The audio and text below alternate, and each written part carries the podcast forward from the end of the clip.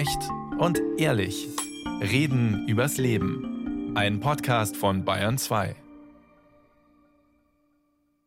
Jonas Fischer, ich wünsche, also bin ich. Ist es so einfach? Nee, so einfach ist es nicht. Man müsste es eher umdrehen und sagen, ich bin, also wünsche ich. Susanne Liane Gössel, ich wünsche, also bin ich. Ich finde das in dem Kontext problematisch, weil es ja nicht darum geht, was eine Person wünscht, sondern wie eine Person ist. Mhm. Und Volker Ulrich, auch an Sie dieses Stichwort. Ich wünsche, also bin ich. So einfach ist es nicht? Der Wille eines Menschen ist ja sein persönliches Himmelreich, aber auf der anderen Seite ist keiner von uns eine Insel. Wir leben alle in Begrenzung mit den Rechten und der Würde anderer. Deswegen ist es in der Tat nicht so einfach. Bei mir im Bayern 2 Studio ist Jonas Fischer. Er ist Transmann und Vorstand bei Transmann e.V. Das ist ein bundesweiter Verein und zusammen mit seinem Mann leitet Jonas Fischer die Untergruppe in München. Hallo, Herr Fischer. Guten Morgen. Aus Bonn ist uns die Direktorin des dortigen Instituts für internationales Privatrecht und Rechtsvergleichung zugeschaltet. Sie beschäftigt sich unter anderem damit, welche praktischen Folgen neue Gesetze auf bestehende Gesetze haben. Professor Susanne Liane Gössel, grüße Sie. Guten Morgen. Und in Augsburg begrüße ich den CSU-Bundestagsabgeordneten für den Kreis Augsburg, Herrn Volker Ulrich. Hallo an Sie. Schönen guten Tag an alle. Wir haben viele Fragen heute. Mein Name ist Klaus Schneider und darum geht es. Die Bundesregierung hat einen Entwurf erarbeitet und zwar für ein Gesetz zur Selbstbestimmung in Bezug auf den Geschlechtereintrag. Johannes von Kreitz fasst ihn für uns nochmal schnell zusammen. Seit Inkrafttreten des transsexuellen Gesetzes 1981 hat das Bundesverfassungsgericht bereits sechsmal einzelne Vorschriften darin für verfassungswidrig erklärt. Beispielsweise waren Verheiratete, die ihr Geschlecht offiziell ändern wollten, bis 2008 gezwungen, sich scheiden zu lassen. Und noch bis 2011 war man gezwungen, sich sterilisieren und geschlechtsangleichende Operationen vornehmen zu lassen. Bis heute gelten Menschen, die sich nicht mit ihrem nach der Geburt zugewiesenen Geschlecht identifizieren können, in weiten Kreisen der Gesellschaft, der Medizin und Psychologie als krank und ihr Wunsch nach einem anderen Geschlecht wird mit sexueller Präferenz verwechselt. Wissenschaftlich gilt diese Sichtweise als widerlegt, weshalb die WHO die Bezeichnung der Transsexualität von Geschlechtsidentitätsstörung in sozialgeschlechtliche Nichtübereinstimmung im Jugend- oder Erwachsenenalter geändert hat. Damit diese wissenschaftliche Sichtweise auch in der Gesetzgebung Einzug erhält, kämpfen die Betroffenen seit vielen Jahren für ein modernes Selbstbestimmungsgesetz. Bisher sind sie hierzulande noch gezwungen, ärztliche und psychiatrische Gutachten vorzulegen, um ihren Personenstand im Pass ändern zu dürfen. Entschieden wird vor Gericht teure und langwierige Verfahren, die als entwürdigend empfunden werden. Im neuen Gesetzentwurf fallen gerichtliche Entscheidungen, ärztliche Bescheinigungen und psychologische Begutachtungen weg. Es soll möglich sein, den Geschlechtseintrag lediglich durch eine Erklärung beim Standesamt ändern zu lassen.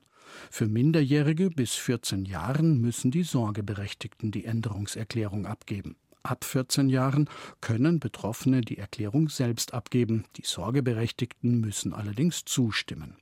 Herrscht Unstimmigkeit zwischen den Eltern und Kindern, soll die Möglichkeit bestehen, die Entscheidung an ein Familiengericht zu übertragen.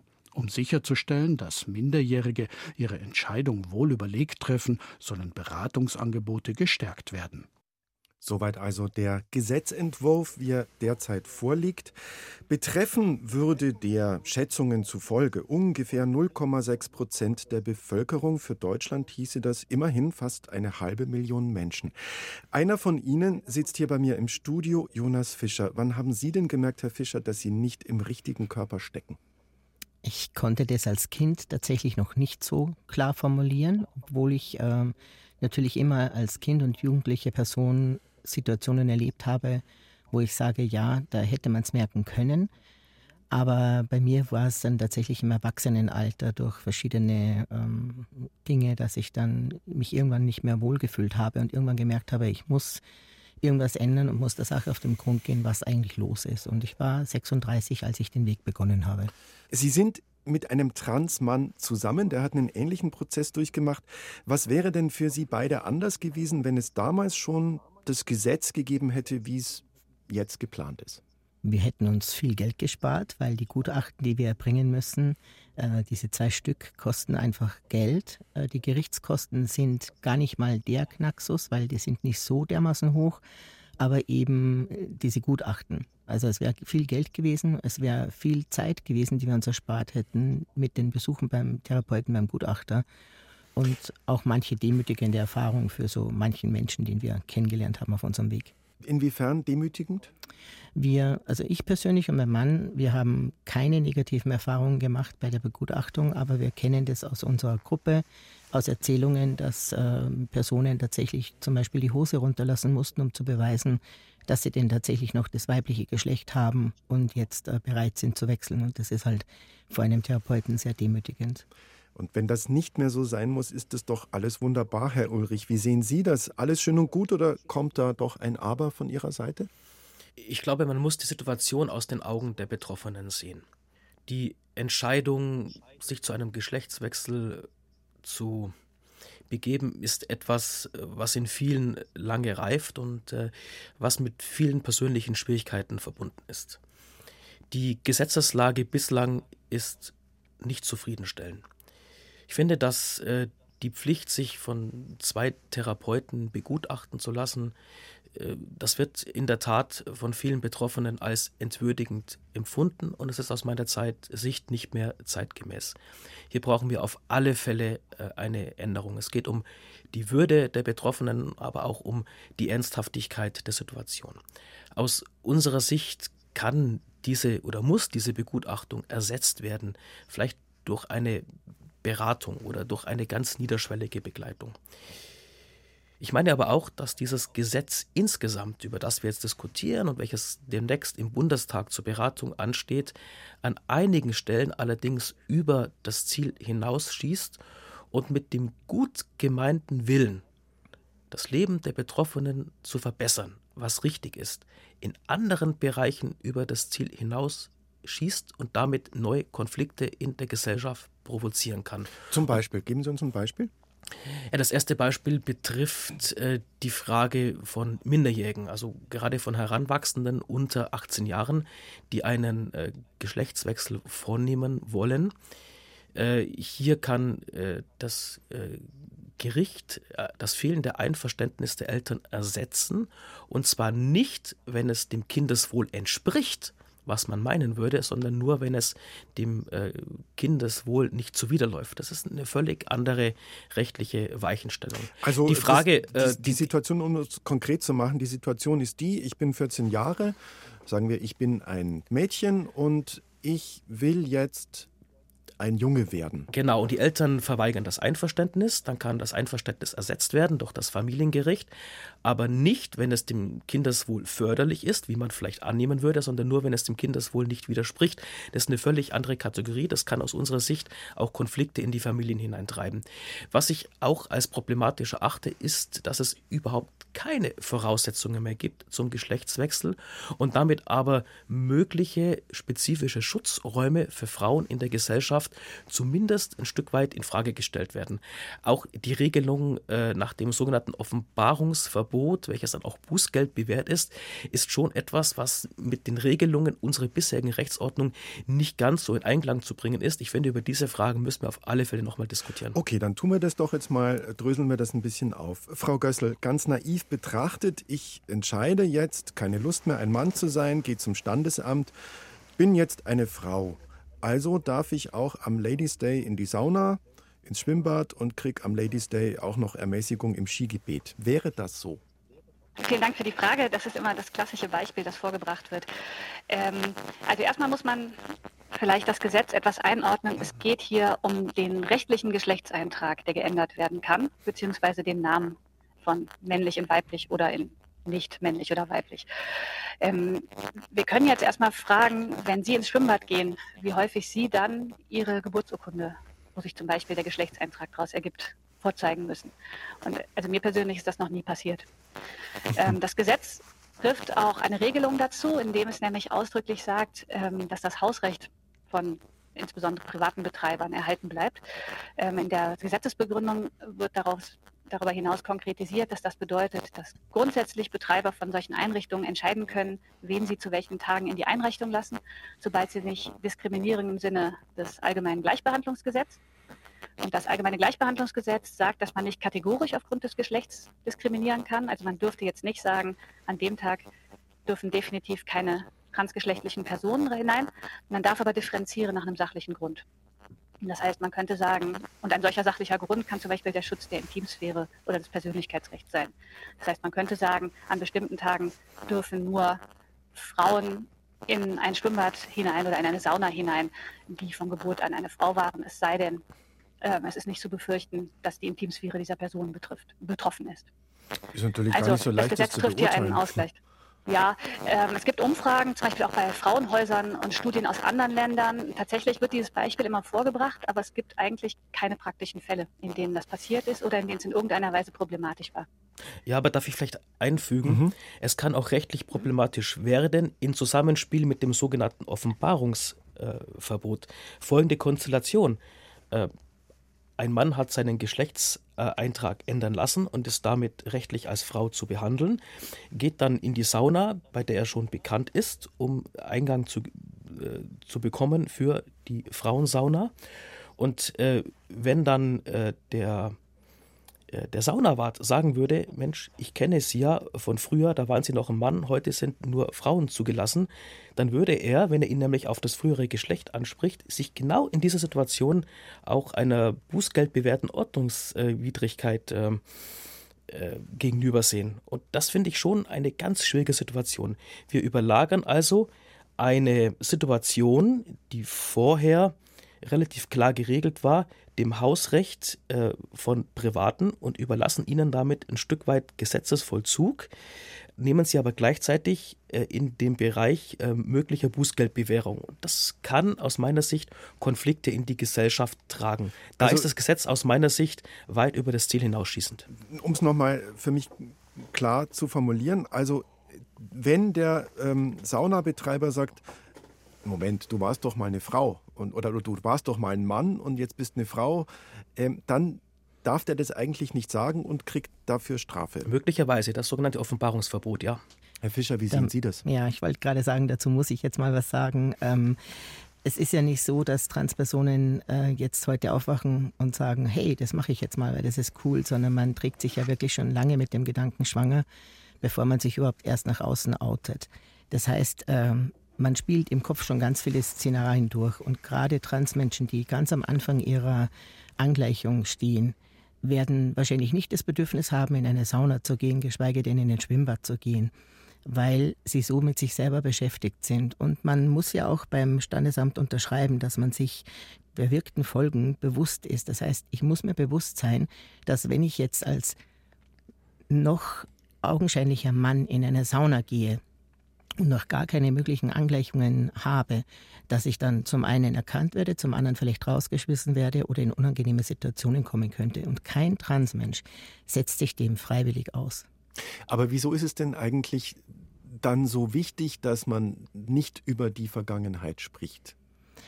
Weil es äh, einfach das Problem ist, dass man zum Beispiel, wenn man jetzt einen Arbeitgeber wechselt, und ich habe jetzt, ich heiße jetzt Jonas Fischer, ich habe den Geschlechtseintrag Mann und ich wechsle jetzt den Arbeitgeber, dann möchte ich vielleicht nicht, dass mein Arbeitgeber weiß, dass ich früher anders geheißen habe und ein anderes Geschlecht getragen habe, weil das für die Arbeit und für das, was ich leiste, überhaupt nicht relevant ist. Und viele Transmenschen möchten damit einfach auch abschließen, weil sie in ihrem alten Geschlecht, in ihrem vorhergehenden Leben einfach auch Diskriminierungserfahrungen gemacht haben oder Situationen erlebt haben, die eben nicht so schön waren. Also das triggert die zum Beispiel. Andererseits, Herr Ulrich, habe ich da sowas rausgehört wie, ähm, ja, aber die Leute, die dieses Recht nicht haben, also oder ich zum Beispiel habe vielleicht auch irgendwelche Sachen, die, wo ich gerne hätte, dass sie keiner weiß, aber ich habe nicht das Recht, dass man, dass da jemand anderer, wenn er meine Vergangenheit anspricht, die ich gerne weg hätte, kriegt dann deswegen kein Bußgeld. Es ist in der Tat ein Wertungswiderspruch. Es gibt im öffentlichen Raum, gerade auch was Suchmaschinen anbetrifft, natürlich ein Recht auf Vergessen. Aber es gibt in der öffentlichen Kommunikation und in der Auseinandersetzung mit Menschen kein Recht darauf, kein subjektives, nicht auf eine mögliche Vergangenheit angesprochen zu werden und konfrontiert zu werden. Also ich will mal ein anderes Beispiel jenseits des Geschlechtswechsels äh, formulieren. Wenn jemand äh, früher vielleicht sehr adipös war und dann abgenommen hat, gibt es ja auch kein, oder umgekehrt, dass jemand früher schlank war und jetzt zugenommen hat, gibt es ja auch kein bußgeldbewährtes Recht darauf, davon verschont zu werden, darauf anges angesprochen zu worden. Äh, also du warst ja früher dick und jetzt bist du dünn und umgekehrt. Mhm. Es ist vielleicht eine Sache des Respekts und der Höflichkeit, andere Menschen nicht direkt damit zu konfrontieren, aber es ist nicht Bußgeld bewährt. Und wir würden mit diesem Gesetz in einem bestimmten Bereich, nämlich im Bereich der geschlechtlichen Identität, Anspielungen und Ansprache auf die Vergangenheit der anderen Person unter ein Bußgeld stellen. Und das halte ich für das Zusammenleben in einer Gesellschaft für schwierig. Ich will, dass niemand diskriminiert wird, gar keine Frage. Mhm. Aber diese Bußgeldbewährung kann schon auch äh, zur Spaltung in der Gesellschaft führen. Fragen wir doch die Juristin, die uns jetzt inzwischen per Telefon zugeschaltet ist. Die Leitung war nicht so gut. Jetzt probieren wir es nochmal. Frau Gössel, was sagt denn die Juristin zu diesem äh, Punkt des Gesetzes? Ja, ähm, Herr Ulrich, es ist ein wichtiger Punkt, den Sie ansprechen, dass die Gesellschaft gespalten werden kann, wenn hier nicht richtig kommuniziert wird. Die Bußgeldvorschrift ist aber einschränkend. Das ist nicht so, dass Sie jedes Mal ein Bußgeld zahlen müssen, wenn Sie jemanden darauf ansprechen, ach, Sie waren doch früher mal ein Mann.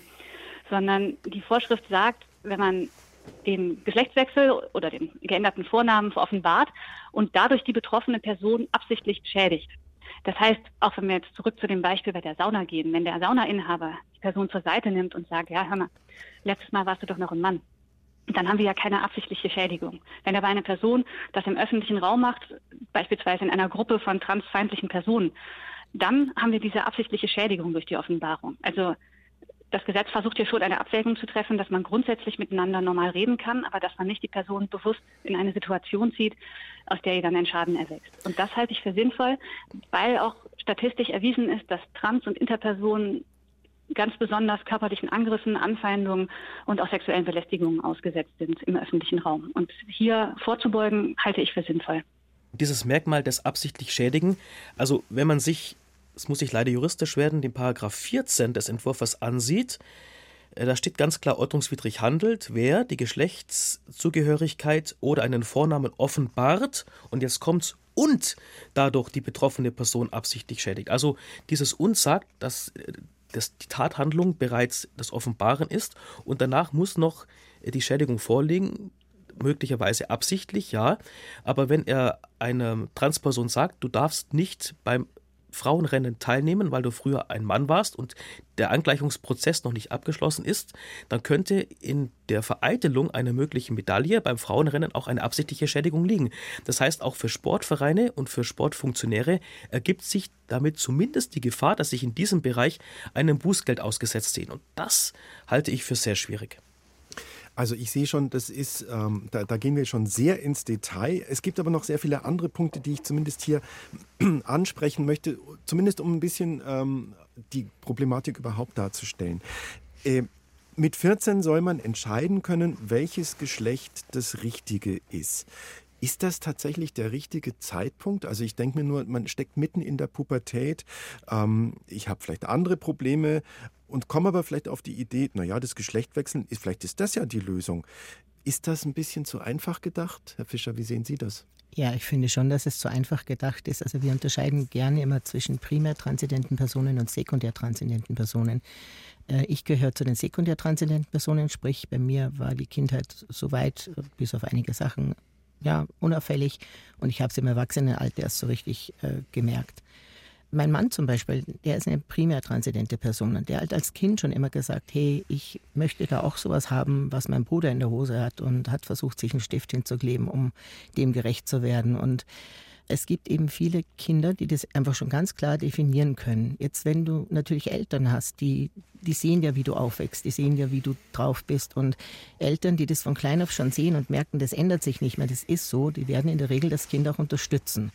Und wenn das denn nicht so sein sollte, wenn es nie Anzeichen davor gab und plötzlich mit 14 sagt das, das Kind dann, hey, ja, ich finde das cool, ich möchte das jetzt machen, dann haben die Eltern natürlich berechtigte Zweifel. Und dann kommt der Punkt, dass man dann das eben ans Familiengericht abgeben kann. Aber was wird denn ein Familienrichter machen? Der kann sich ja auch, wenn er das Kind jetzt vor sich sieht, kein Bild machen, sondern der wird wahrscheinlich dann ein Gutachten in Auftrag geben, um zu schauen, wie ist die geistige Reife des Heranwachsenden, der heranwachsenden Person. Und in dem Fall muss ich sagen, dann sind wir wieder bei dieser Begutachtung, die aber dann, finde ich persönlich, positiv zu betrachten ist, denn soll es wirklich so sein, dann öffnet es dem Jugendlichen wirklich die Tür. Und soll es nicht so sein, dann muss der Jugendliche vielleicht auch nochmal sich selber hinterfragen und gucken, was da ist. Herr Ulrich, sehen Sie das auch so? Ich finde es erstaunlich, äh, dass Herr Fischer relativ positiv in dem Fall von den Begutachtungen spricht. Nach meiner Auffassung nach äh, werden die Begutachtungen von der größeren Mehrzahl der Betroffenen abgelehnt und als, unwürdig, als entwürdigend empfunden.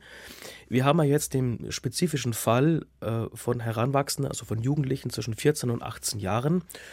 Und da finde ich die künftige Regelung im Gesetz, also die mögliche Regelung, dass es möglich ist, auch gegen den Elternwillen durch ein Familiengericht den Geschlechtswechsel zu erzwingen, wenn allein das Kindeswohl dem nicht entgegensteht, schon eine schwierige Formulierung, weil es Konflikte in die Familie trägt und weil eben der Prüfungsmaßstab nicht mehr ist, dass das Kindeswohl dadurch gefördert wird, sondern es ist nur ein ein Maßstab, dass es zumindest nicht tangiert werden darf. Und das ist unter Juristen eine völlig andere Kategorie.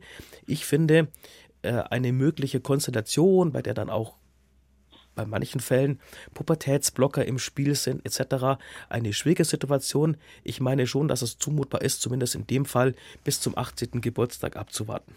Dem muss ich leider widersprechen. Wir haben Fälle aus unserer Gruppe, Regelfälle, ein Beispiel rausgepickt. Zu uns kam ein junger Transmann, damals 16 Jahre alt, der schon ganz, ganz lange gesagt hat, ich bin trans, ich möchte die Transition machen. Und seine Mama das eigentlich gesehen hat, im Prinzip aber immer gesagt hat, ich habe mir ein Mädchen gewünscht und wenn du das machst, dann bringe ich mich um. Sie hat ihn quasi psychisch unter Druck gesetzt. Dieser junge Transmensch war kurz davor, sich auf die Gleise zu schmeißen. Und da kann man nicht mehr von Kindeswohl sprechen. Da hätte diese Regelung sehr wohl geholfen. Oder ein anderer Fall, äh, wir sehen jetzt Kim Petrasch, äh, erfolgreiche Sängerin, die den Grammy gewonnen hat mit Sam Smith zusammen, war die erste jugendliche Transfrau, die Pubertätsblocker bekommen hat und ist jetzt eine junge, wunderhübsche Frau, die Karriere macht. Also auch da hat es nicht geschadet. Ich denke, dass man dann schon immer differenzieren muss, was ist im Elternhaus los und da muss man einfach genauer hingucken. Und da ist es aber wahrscheinlich dann einfach, Frau Gössel, sehr schwierig, all diese Aspekte in einen Gesetzestext zu gießen, der dann für alle gültig ist, oder? Das ist eine ganz vielschichtige Frage, die hier mit den Altersgrenzen angesprochen wird. Mhm. Aber was man vielleicht vorweg sagen sollte, es geht ja nur in Anführungszeichen um den rechtlichen Geschlechtswechsel. Ähm, das Gesetz trifft ausdrücklich keine Aussagen dazu, ob danach medizinische Maßnahmen eingeleitet werden können. Und dieser nur Geschlechtswechsel ist eben im Verhältnis dazu, dass irreversible medizinische Maßnahmen vorgenommen werden, ein deutlich geringerer Eingriff. Und der lässt sich ja auch nach dieser Wartefrist von einem Jahr im Zweifel auch wieder rückgängig machen, sollte das Kind dann im Laufe der Jahre entdecken, dass die Geschlechtsidentität doch anders ist als ursprünglich angenommen. Und dann muss man vielleicht auch noch sehen, mhm. dass gerade bei den transidenten Kindern, ähm, von denen Herr Fischer eben gesprochen hat, die schon in der Pubertät merken, dass das nicht passt, ähm, dass da die Selbstmordrate extrem hoch ist. Also das deswegen, da kommt auch der Gedanke her, dass es dem Wohl des Kindes nicht widerspricht, weil es eben dem Wohl des Kindes stark widersprechen kann, wenn das Kind gezwungen wird, in dem Geschlecht zu bleiben.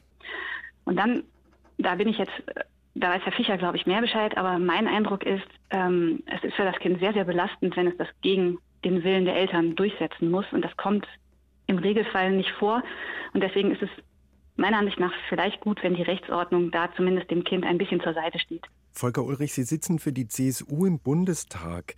Ähm, Ihre Unionskollegen haben in einem offenen Brief geschrieben, eine voraussetzungslose jährliche Änderungsmöglichkeit des Geschlechtseintrages und des Vornehmens lehnen wir ab. Sehen Sie das auch so? Ja, weil die Frage der Zuordnung des Geschlechtseintrags ein Ordnungsmerkmal ist, welches für die Gesellschaft insgesamt, aber auch für die Rechtsordnung von hoher Relevanz ist. Ich finde, dass äh, ein voraussetzungsloser Geschlechtseintragswechsel schon etwas ist, was diese Ordnung zumindest äh, ein Stück weit aufweichen könnte. Ich bin der Ansicht, dass äh, die bisherigen Regelungen im transsexuellen Gesetz auf alle Fälle überarbeitet werden müssen, insbesondere, insbesondere die Frage der Begutachtung. Aber ein völlig voraussetzungsloser Geschlechtswechsel bei all den Folgen für die Rechtsordnung halte ich schon für schwierig. Ich könnte mir persönlich vorstellen, dass wir hier zumindest eine Beratungslösung einführen, dass zumindest der Geschlechtswechsel auch an eine Beratung geknüpft wird, weil damit ja auch äh, weitreichende Folgen verbunden sind. Ja, es heißt ja in Paragraph 2 des neuen Gesetzes, ähm, dass man sich der Tragweite durch die Erklärung der bewirkten Folgen bewusst sein muss. Also von daher muss mir klar sein, wenn ich diesen Geschlechtswechsel mache, dass ich dann auch alle meine Papiere ändern muss und so weiter und so fort. Und ich glaube nicht, dass jemand das nur zum Spaß macht und dann jedes Jahr bereit ist, die Kosten dafür aufzuwenden und ständig seine ganzen Papiere zu wechseln. Also ich denke nicht, dass das wirklich so leichtfertig, wie es befürchtet wird, gehandhabt wird. Außerdem sieht das Gesetz ja vor, dass man diese Erklärung abgibt und dann drei Monate die Möglichkeit hat, die Erklärung zurückzunehmen. Also man ja. hat quasi eine Möglichkeit, darüber nachzudenken. Ähm, und das Gesetz geht auch in der Begründung, konkretisiert das, was Herr Fischer gerade gesagt hat, noch dahin, dass die Standesbeamten natürlich auch, wenn sie sehen, da will jemand das Geschlecht wechseln, weil er einen Scherz machen will, dass sie es dann ablehnen können. Trotzdem, also Frau Gössel, ganz ohne Voraussetzung. Diese, hm? diese neue Regelung, da kommt viel Kritik auch aus feministischen Reihen. Inwiefern denn? Also es wird kritisiert, dass durch diesen in Anführungszeichen voraussetzungslosen Wechsel oder auf jeden Fall einen leichteren Wechsel des Geschlechts, dass daher besondere Schutzräume für Frauen ähm, Personen geöffnet werden, die nicht in den Schutzbereich fallen. Also Beispiel ähm, Frauenhäuser. Mhm. Und das ist auch etwas, das hat Herr Ulrich eben auch schon angesprochen, nämlich, dass wir aufpassen müssen, dass wir die Gesellschaft nicht spalten. Ähm, das ist auch eine Frage der Kommunikation des Gesetzes. Das eine hat mit dem anderen nichts zu tun, es zeigt aber Schwächen, die wir aktuell gesellschaftlich haben. Also Frauenhäuser lassen ähm, bisher Personen nicht ein, die die Bewohnerinnen des Frauenhauses in irgendeiner Weise schädigen können. Das heißt, gewaltbereite Personen, unabhängig davon, welches Geschlecht sie rechtlich oder, oder sonst haben oder haben wollen. Was aber vielleicht notwendig wäre, ist, dass Schutzräume für Frauen oder auch allgemein Schutzräume für Personen, die sexuell belästigt werden, und dazu gehören gerade auch Transpersonen, dass die besser ausgerüstet werden, dass es bessere Warnmechanismen gibt, ähm, dass einfach mehr Geld in den Schutz von potenziell äh, gefährdeten Personen investiert wird. Und da finde ich dann immer etwas verkürzend, wenn in der Diskussion alles auf das Geschlecht reduziert wird und noch dazu das rechtliche Geschlecht. Denn eigentlich sollte man aus feministischer Person ja alle Personen schützen, die von der Gesellschaft benachteiligt werden. Und da sollten wir an einem Strang ziehen. Also noch viel Kommunikation ist nötig. Ich würde jetzt gerne an Sie drei jeweils die gleiche Frage stellen, mit der Bitte, diesen Satz kurz zu vervollständigen. Herr Fischer, wenn künftig jeder sein Geschlecht im Pass ändern lassen kann, dann? Dann sind wir einen Schritt weiter. Herr Ulrich, auch an Sie diese Frage. Wenn künftig jeder sein Geschlecht im Pass ändern lassen kann, dann wird möglicherweise die Frage der Geschlechtszugehörigkeit zu einer reinen Beliebigkeit und ein Ordnungsmerkmal in der Gesellschaft würde wegfallen. Es geht um Würde und Respekt für die Betroffenen, aber eben auch darum, eine Gesellschaft nicht ohne Not in, ein, in eine Spaltung zu bringen. Susanne Liane Gössel, wenn jeder künftig sein Geschlecht im Pass ändern lassen kann, dann dann würde Deutschland ähm, in einer Linie mit verschiedenen modernen Rechtsordnungen stehen, die das schon seit einigen Jahren haben und bisher ähm, ja nicht die Probleme hatten, von denen immer wieder gesprochen wird. Im vierten Quartal will die Bundesregierung einen Entwurf für ein Gesetz zur Selbstbestimmung in Bezug auf den Geschlechtereintrag ins Parlament einbringen. Bis dahin wird wohl noch viel diskutiert werden, hoffentlich so zivilisiert, wie wir das heute getan haben. Ich sage vielen Dank an Jonas Fischer hier im Studio, an Professor Susanne Liane Gössel in Bonn und an Volker Ulrich in Augsburg. Danke Ihnen dreien. Sehr gerne. Dankeschön. Vielen Dank Ihnen.